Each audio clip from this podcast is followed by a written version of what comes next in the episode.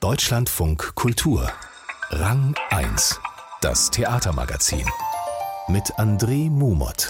Sie ist eine der charismatischsten Schauspielerinnen auf deutschsprachigen Bühnen, auch Tatortkommissarin und Buchautorin. Stefanie Reinsberger spielt jetzt am Berliner Ensemble Thomas Bernhards Theatermacher und spricht mit uns über Körperbilder, Geschlechterklischees und Selbstbehauptung auf der Bühne. Außerdem schauen wir uns an, wie beim Theater Rambazamba Darstellerinnen und Darsteller mit Behinderung auf Starregisseur Leander Hausmann treffen und auf den Psychiatrieklassiker Einer flog übers Kuckucksnest. Es ist inzwischen fast an der Tagesordnung, dass auf den deutschsprachigen Bühnen die großen Männerrollen auch von Frauen gespielt werden dürfen.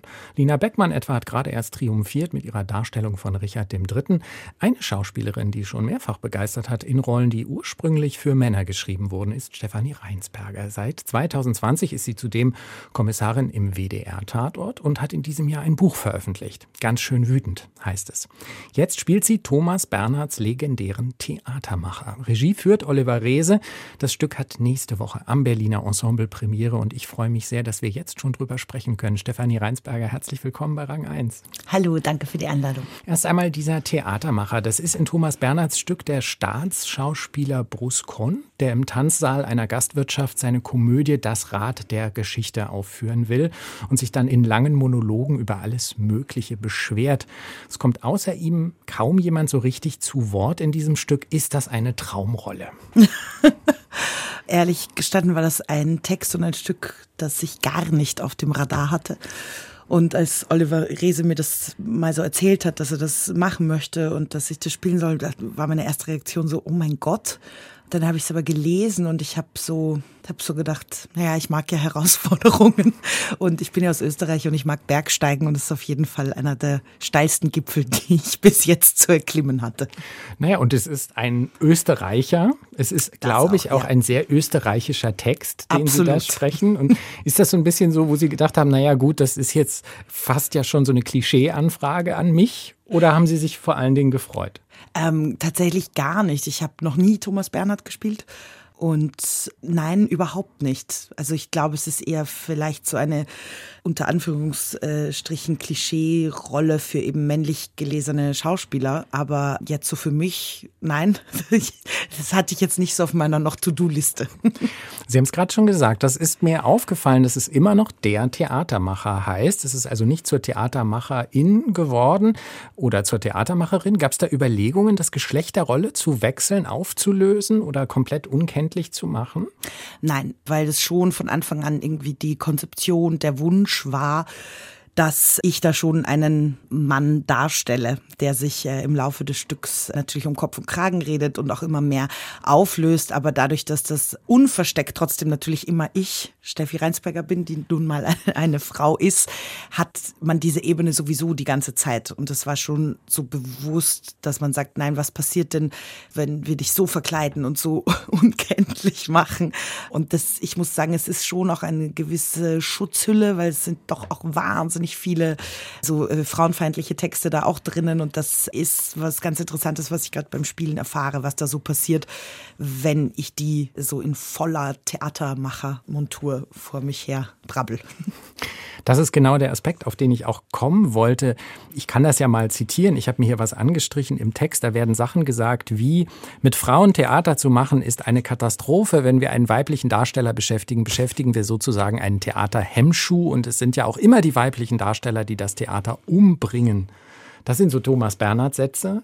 Das sind Sätze, die wir heute im Theater eigentlich nicht mehr hören. Also wo, wo ich glaube auch viele sagen würden, auch von einer Frau gespielt, muss das noch gesagt werden im Theater sowas? Naja, ich finde, also darüber reden wir ja auch viel diese Dinge passieren alle immer noch in unserer Gesellschaft. Und ähm, ich finde, das ist was, wo das Theater natürlich gerade auf so einem Scheideweg ist, zu sagen, was stellen wir denn noch da und was nicht. Uns muss aber allen bewusst sein, dass so viele Konflikte und vor allem auch der Mann-Frau-Konflikt nach wie vor da ist. Der ist in unserer Gesellschaft, der ist absolut präsent, das ist nicht weg. Und ich bin der Überzeugung, es ist nicht die Lösung, einfach gar nicht mehr darüber zu sprechen und diese Themen nicht laut zu machen, sondern im Gegenteil. Und natürlich sehe ich das als meine Aufgabe, während ich das spreche, alle eines Besseren zu belehren. Ich hoffe, es gelingt mir. Sie haben ja sowas ähnliches auch schon mal gemacht. Sie haben Brechts Baal gespielt in mhm. der Inszenierung von Ersan Montag. Da ging es ja eigentlich auch um typische schlechte Charaktereigenschaften von Männern. Zumindest habe ich das so wahrgenommen. Das wiederholt sich hier jetzt so ein bisschen, könnte man sagen. Das ist auch so ein typischer klassischer Shovi. Ist es aber auch eine Figur, die Ihnen dann ans Herz wächst? Mm, ich würde einen ganz elementaren Unterschied zwischen Baal und dem Theatermacher ziehen. Also erstens mal Baal in der Inszenierung von Ersa Montag ist vor allem ein, sein Wesen, ist ein Mensch. Da haben wir uns eben sehr, sehr bewusst für etwas dazwischen entschieden. Und der Antrieb bei Baal ist wirklich ein sehr, sehr chauvinistischer, ist ein sexistischer. Da geht es ganz, ganz viel um dieses sich an Frauen ausleben.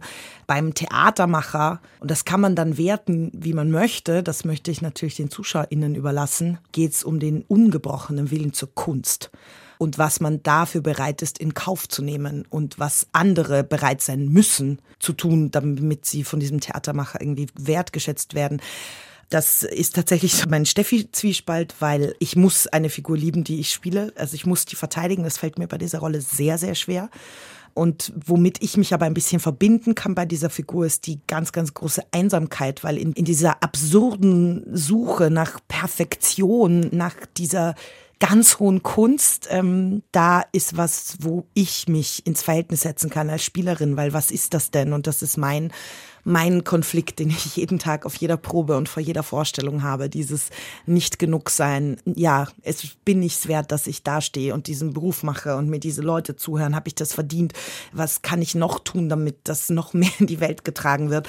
Und das ist so mein kleiner Haken, an den ich mich irgendwie kralle und diese unfassbare Einsamkeit, die der hat. Und das sind so diese kleinen Sachen, die mich dann irgendwie berühren oder wo ich dann sehe, ah, da kann ich irgendwie so eine Feinheit und Sensibilität reingeben. Und alles in allem, und das ist auch, finde ich, ein Unterschied zu Baal, das ist eine Komödie. Also das ist eine tragisch-komische Komödie. So. Mhm. Und das ist da macht das dann bei ein paar Themen natürlich auch sehr Spaß, die so zu greifen und auch in so eine Überhöhung zu gehen und sie auch so, ich glaube, die kannst du heute auch nur so überhöht darstellen und ausstellen, damit du übers Lachen wieder in die Ernsthaftigkeit kommst. Sie haben jetzt über die Wertschätzung gesprochen, auch darüber, wie Sie sich selbst als Schauspielerin wahrnehmen. Und ich habe es schon erwähnt, Sie haben in diesem Jahr Ihr Buch veröffentlicht, ganz schön wütend. Und da geht es ja auch genau darum, wie Sie als Mensch, aber auch als Schauspielerin über Ihr Äußeres wahrgenommen, beurteilt, besetzt werden. Und ich zitiere mal aus Ihrem Buch. Es ärgert mich immer noch, Drehbücher geschickt zu bekommen, wo bei der Rolle, die mir angeboten wird, zu 90 Prozent in Klammern steht, pummelig, wuchtig, untersetzt. Prägt das tatsächlich Ihren Berufsalltag?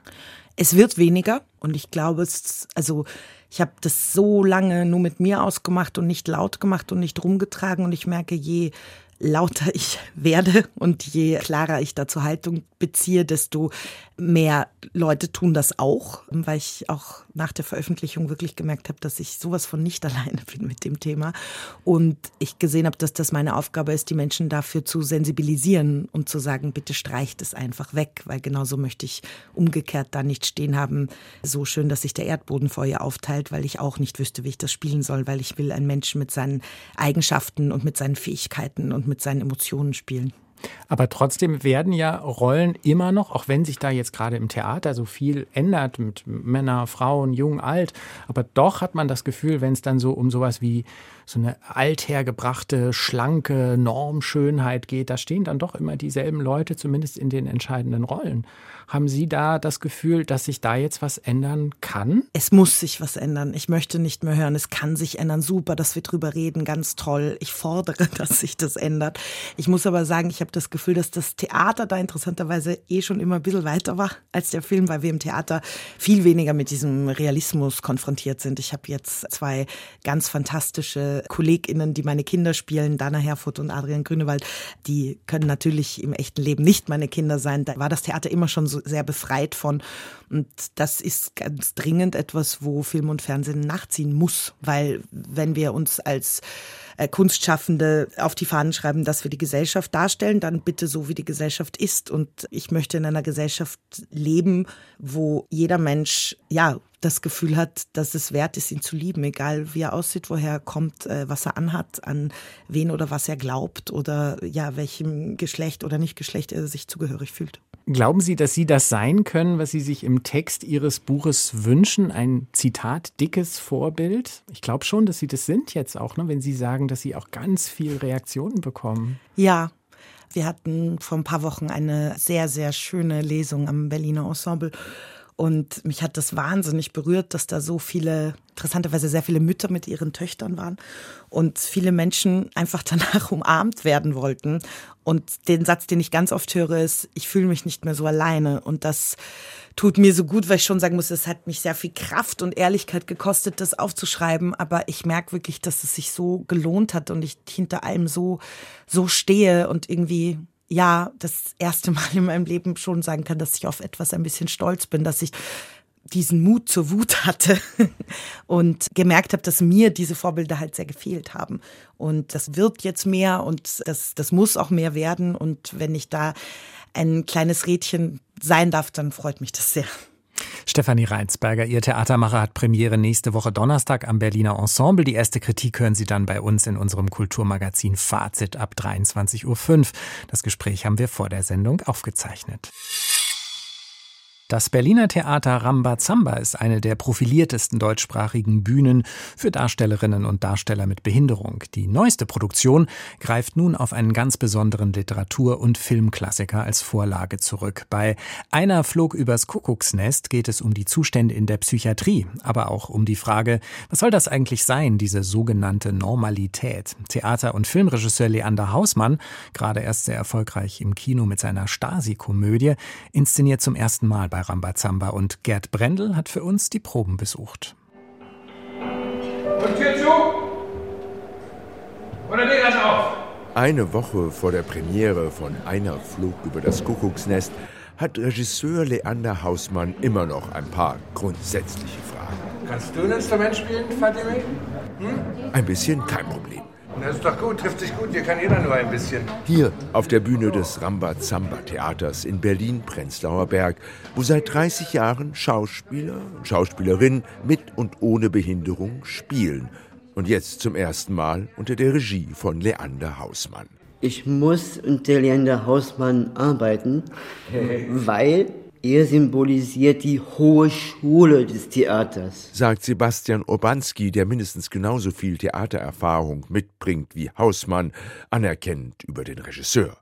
Und was sagt der über sein Ensemble? Wir haben hier ein Theater, wo alle ihre verschiedenen Stärken einbringen und sich gegenseitig in ihren Schwächen ergänzen, so wie so ein Puzzlespiel. Auf der Probe gehört Textsicherheit auf jeden Fall nicht zu den Stärken von Christian Bernhard. Das langjährige Ensemblemitglied spielt Chief, Häuptling, Brompton, in der legendären Schlussszene des Films bricht der als einziger aus der Nervenheilanstalt aus. Hier auf der Bühne gehören ihm die letzten Worte. Wir haben Zahnräder in unserem Bäuchchen. Wir haben Gehirn aus Stein.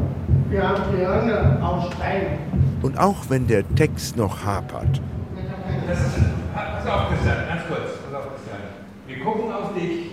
Deine Wirkung ist stärker als alles, was du sagst, okay? Ja. Gut. Leander Hausmann könnte sich keine bessere Besetzung vorstellen. Wenn wir uns also den Christian angucken, dann hat er eine Stärke, die ich bei kaum einem anderen Schauspieler, mit dem ich je gearbeitet habe, und das ist unglaubliche Ausdauer. Ja, also äh, äh der steht den ganzen Tag und ist in seiner Rolle drin und ganz tief drin. Äh, die Stärken bestehen darin, dass sich wie ich es noch nie erlebt habe, dass es gar keine Angst in dem Sinne gibt, sondern ausschließlich die Freude daran zu spielen. Eine Freude, die Hausmann bei der Arbeit mit sogenannten normalen Ensembles vermisst. Das wünschte ich mir. Da draußen am Thalia oder am Schauspielhaus, Hamburg, bla bla bla, Deutsches Theater. Also Leuten zu begegnen, die nicht laufen zu dir sagen, wir sind Profis und wir wissen, was wir tun. Ja, das ist ja im Grunde der Tod des Theaters.